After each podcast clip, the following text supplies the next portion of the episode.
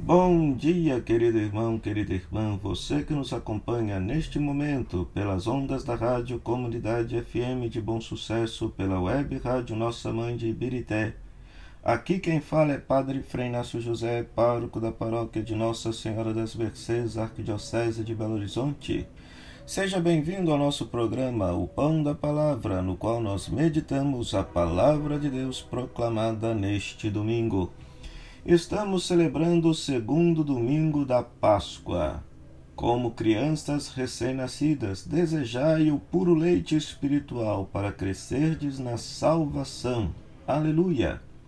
Exultai com a glória da vossa vocação, dando graças a Deus que vos chamou do seu reino. Aleluia! Com estas antífonas, nós iniciamos a nossa reflexão. A primeira leitura, Atos, capítulo 2, versículo 42 a 47, nos narra como vivia a primeira comunidade cristã. Todos os que abraçavam a fé viviam unidos e colocavam tudo em comum, perseverando na doutrina dos apóstolos, frequentando o templo, partindo o pão pelas casas, tomando a refeição com alegria e simplicidade de coração Ora, a primeira igreja foi uma igreja que viveu a radicalidade do amor, da partilha e da solidariedade como consequência da sua adesão a Jesus. De tal maneira que as pessoas, ao verem como vivia aquela comunidade, queriam saber qual a razão, o motivo, a causa, a circunstância para que esta comunidade fosse assim. E esta comunidade testemunhava com alegria: Nós somos assim porque nós somos cristãos e Cristo vive em nosso meio e damos testemunho que Ele está ressuscitado entre nós. Entre nós. Então existia uma verdadeira comunhão de vida, e a palavra grega que aparece aqui é a palavra koinonia a comunhão dos primeiros cristãos era um testemunho eloquente da ressurreição de Jesus. Portanto, uma comunidade cristã que vive de forma egoísta, onde as pessoas não se amam, não partilham, esta, na verdade, não seria uma comunidade cristã, pois se está dando um contra-testemunho daquilo que Jesus nos ensinou. Pois muito bem, meu querido irmão, que esta primeira leitura nos faça pensar como tem sido a nossa vida em comunidade. Pois nós vamos perceber que é na comunidade que experimentamos Cristo presente entre nós. Já a segunda leitura, da tirada da carta de Pedro, capítulo 1, versículo 3 a 9, nos ensina que pela ressurreição de Jesus dentre os mortos, Deus nos fez nascer de novo para uma esperança viva. Ora, esta carta foi escrita quase que no final do século I e os cristãos daquela época imaginavam que o fim do mundo estava próximo e, entretanto, eles sofriam tremendas perseguições por conta do Império Romano.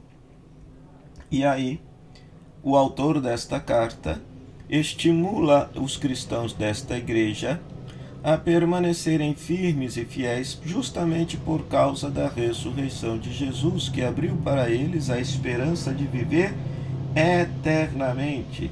Eles são herdeiros de uma herança incorruptível. Por isso, eles têm de permanecer firmes e fortes, sofrendo todas as provações, pois Cristo também foi tremendamente provado padeceu o martírio da cruz e por isso entrou na glória eterna. De tal maneira que o cristão que viver e praticar da mesma forma a sua vida, o seu amor, a sua docilidade a Deus, haverá também de experimentar esta mesma ressurreição. Então, nós somos cristãos porque nós temos uma esperança viva, a esperança de viver é eternamente junto de Deus. É a nossa esperança.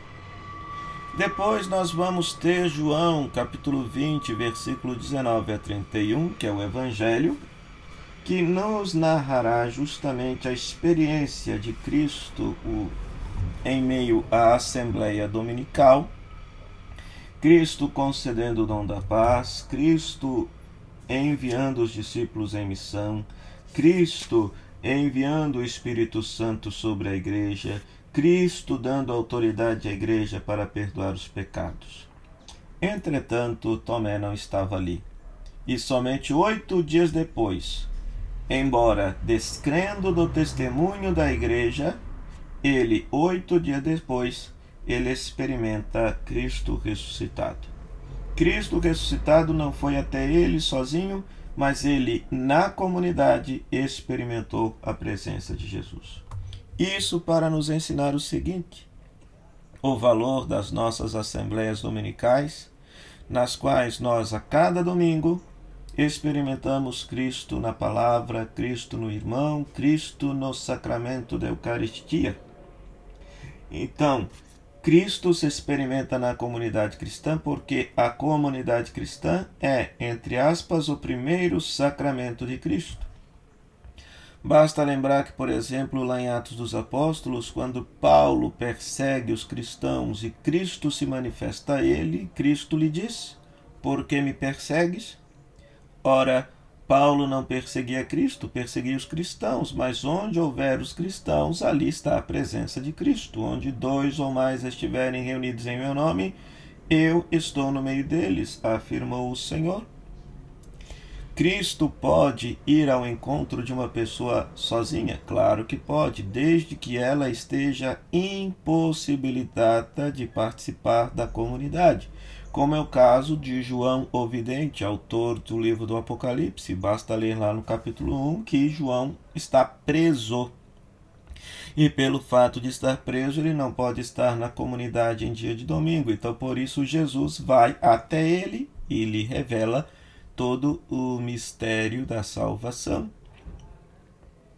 Então, este domingo quer nos conscientizar que a comunidade, uma comunidade que partilha os bens e que vive uma profunda comunhão de vida, esta comunidade é o local privilegiado para a manifestação do ressuscitado.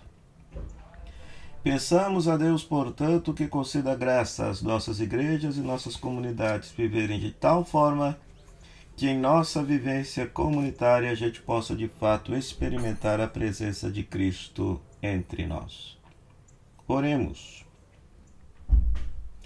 Ó Deus, de eterna misericórdia, que reacendeis a fé do vosso povo na renovação da festa pascal, alimentai a graça que nos destes e fazei que compreendamos melhor o batismo que nos lavou e o sangue que nos redimiu por nosso Senhor Jesus Cristo, vosso Filho, na unidade do Espírito Santo.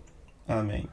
O Senhor esteja convosco, Ele está no meio de nós. Que a bênção de Deus Todo-Poderoso, Ele que é Pai, Filho e Espírito Santo, desça sobre vós e permaneça para sempre.